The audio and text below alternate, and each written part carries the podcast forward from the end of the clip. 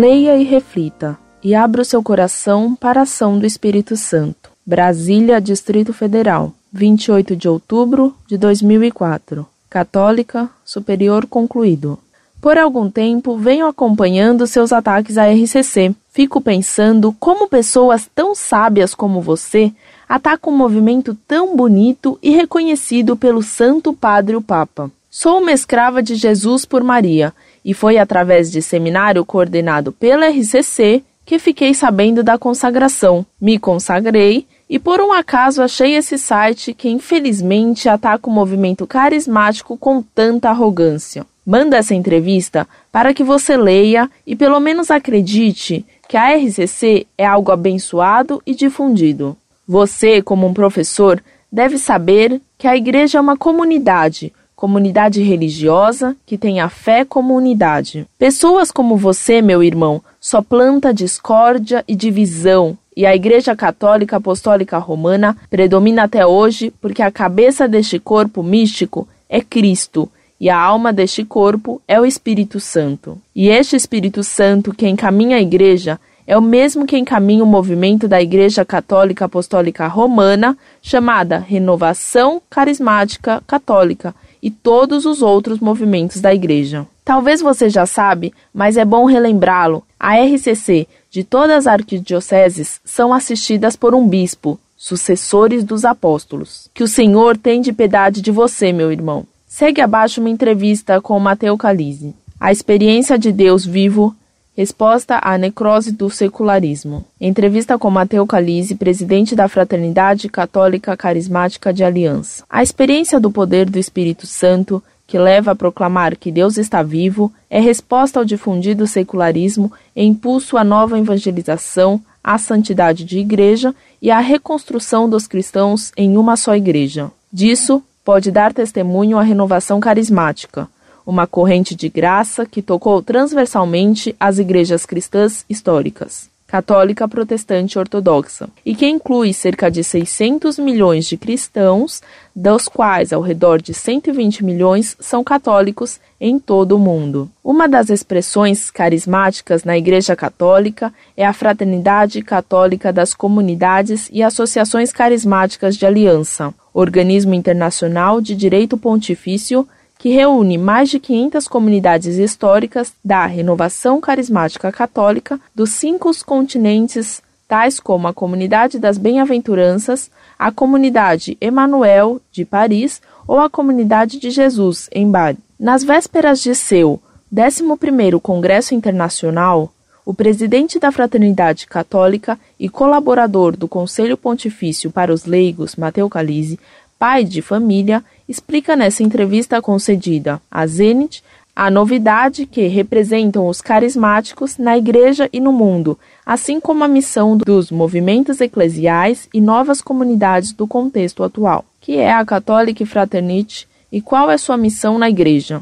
A Fraternidade Católica das Comunidades e Associações Carismáticas de Aliança é o primeiro organismo internacional com sede em Bari e erigido pelo Conselho Pontifício para os Leigos, que federa as comunidades principais e históricas da Renovação Carismática Católica, RCC, com o reconhecimento pontifício em 30 de novembro de 1990, foi erigida canonicamente em associação privada internacional de direito pontifício de fiéis da Igreja Católica com personalidade jurídica eclesiástica. A Santa Sé, no decreto de reconhecimento, expressou seu desejo de que a Catholic Fraternity pudesse contribuir a consolidar a expressão católica do movimento carismático. Portanto, a Catholic Fraternity não tem funções de governo ou de responsabilidade jurídica sobre as comunidades membros, tem só uma responsabilidade moral e espiritual, a de animar o desenvolvimento das comunidades membro em suas dimensões eclesial e católica. Dessa forma,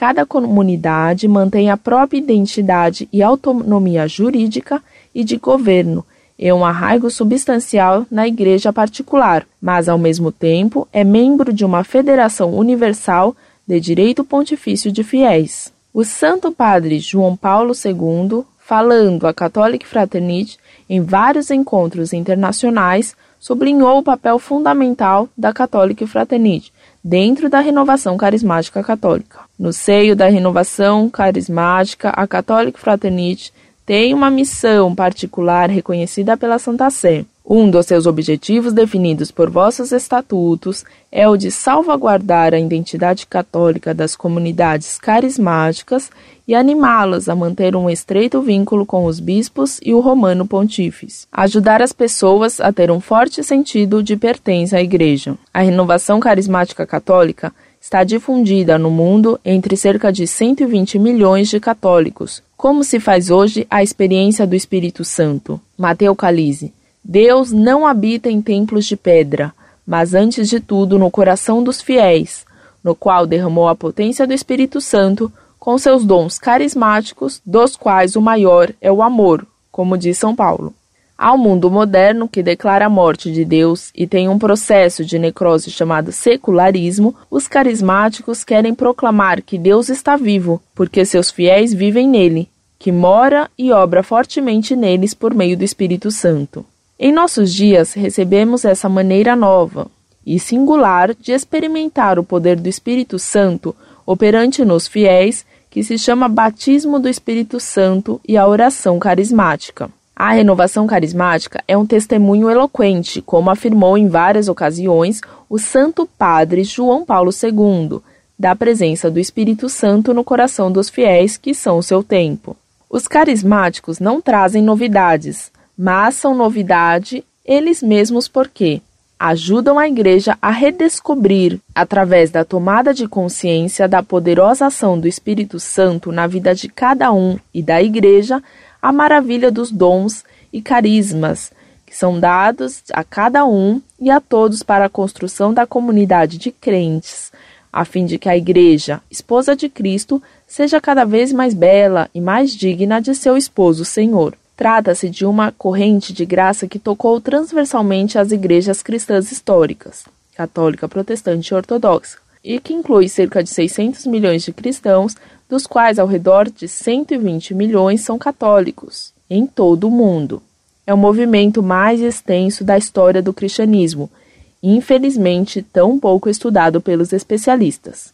A RCC tem difusão entre os mais diversos ambientes da Igreja e do mundo e assume diferentes expressões e formas de apostolado, como grupos de oração, comunidades de aliança, comunidades de vida, com leigos e ou clérigos e ou consagrados, comunidades de associações ecumênicas, congregações religiosas e monásticas, universais e etc. A variedade dessas expressões carismáticas constitui uma verdadeira riqueza para a Igreja Católica. A renovação carismática católica, portanto, não se apresenta como um movimento eclesial, hierarquicamente estruturado, como alguns pensam, mas no respeito dos diferentes carismas, cada expressão carismática diferente poderá contribuir na edificação da única Igreja de Cristo. Cada uma dessas realidades compartilha em seu interior as graças específicas da renovação carismática católica, como o batismo no Espírito Santo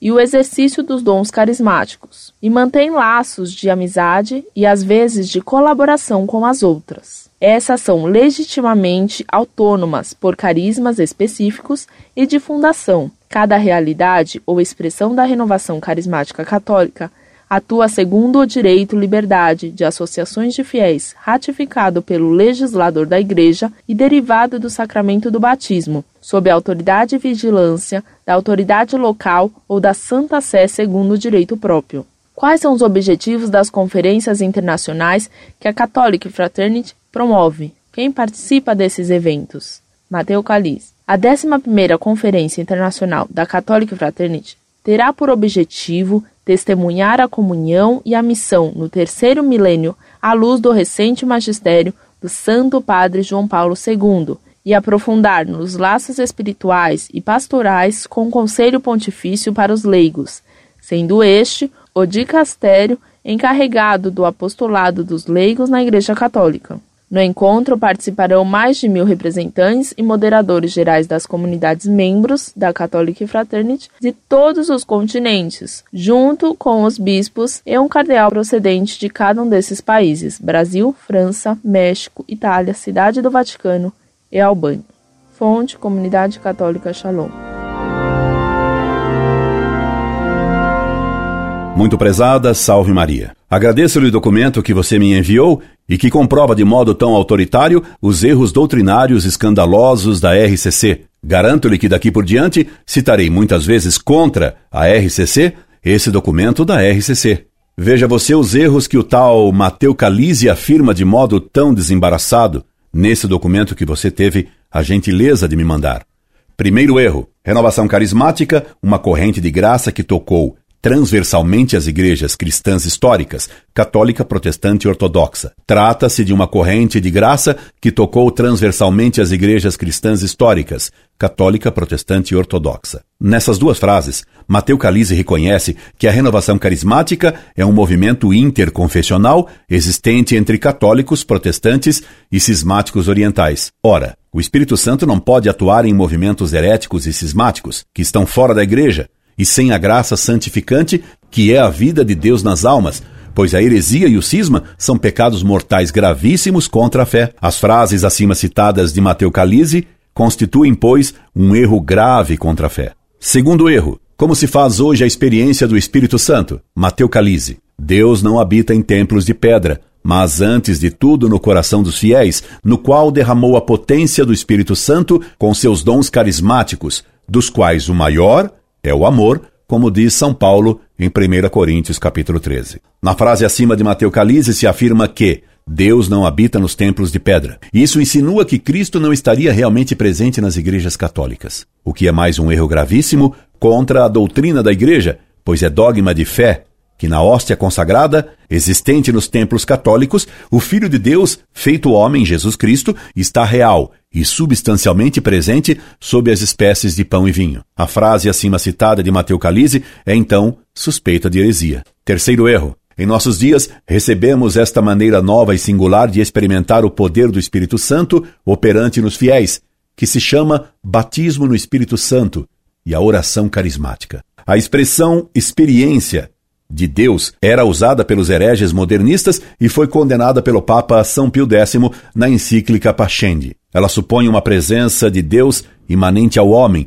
ou uma experiência mística interior, pessoal e inefável, que se teria por meio de uma receita mágica. O chamado batismo do Espírito Santo ou é então um oitavo sacramento, e dizer isso é heresia condenada pelo Concílio de Trento, ou seria um ato mágico pois se houvesse um método automático que, aplicado, forçasse necessariamente o Espírito Santo a se manifestar e de um modo experimental, as graças do Espírito Santo não seriam de fato graças, isto é, dons sobrenaturais gratuitos. O homem teria um poder de forçar Deus, o que é completamente herético. Esse método humano seria mágico, pois que pretenderia ter poder sobrenatural, e é o que se verifica em quase todas as reuniões da RCC, e o que seus membros e agora um de seus dirigentes, Mateu Calise, defendem explicitamente. Quarto erro: os carismáticos não trazem novidades, mas são novidade eles mesmos porque ajudam a igreja a redescobrir, através da tomada de consciência da poderosa ação do Espírito Santo na vida de cada um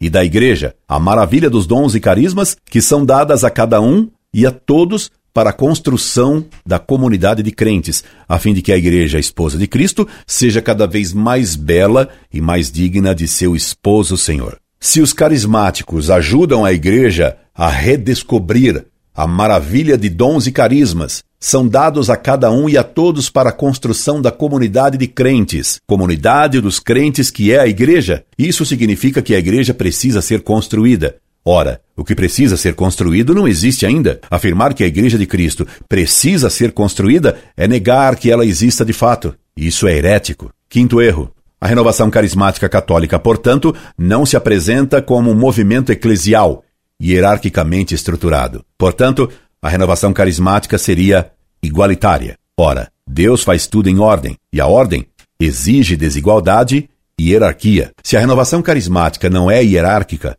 mas nivelante, nivelada, sem hierarquia, ela não vem de Deus. De quem vem então os pseudo-carismas dessa renovação carismática que nasceu na heresia do protestantismo, seita que se infiltrou na Igreja Católica como movimento interconfessional, ecumênico, seita defensora de uma igreja espiritual não dogmática, seita imanentista e defensora de um misticismo mágico, seita que coloca Deus mais presente e experimentalmente mais presente no homem do que na hóstia consagrada, que é adorada nas igrejas católicas, seita igualitária e niveladora, que pretende construir a verdadeira Igreja de Cristo. Muito prezada, isso tudo não é católico. Isso não vem nem de Bari, nem do céu. Então, você não adivinha de onde isso vem? Incorde Jesus Semper, Orlando Fedeli.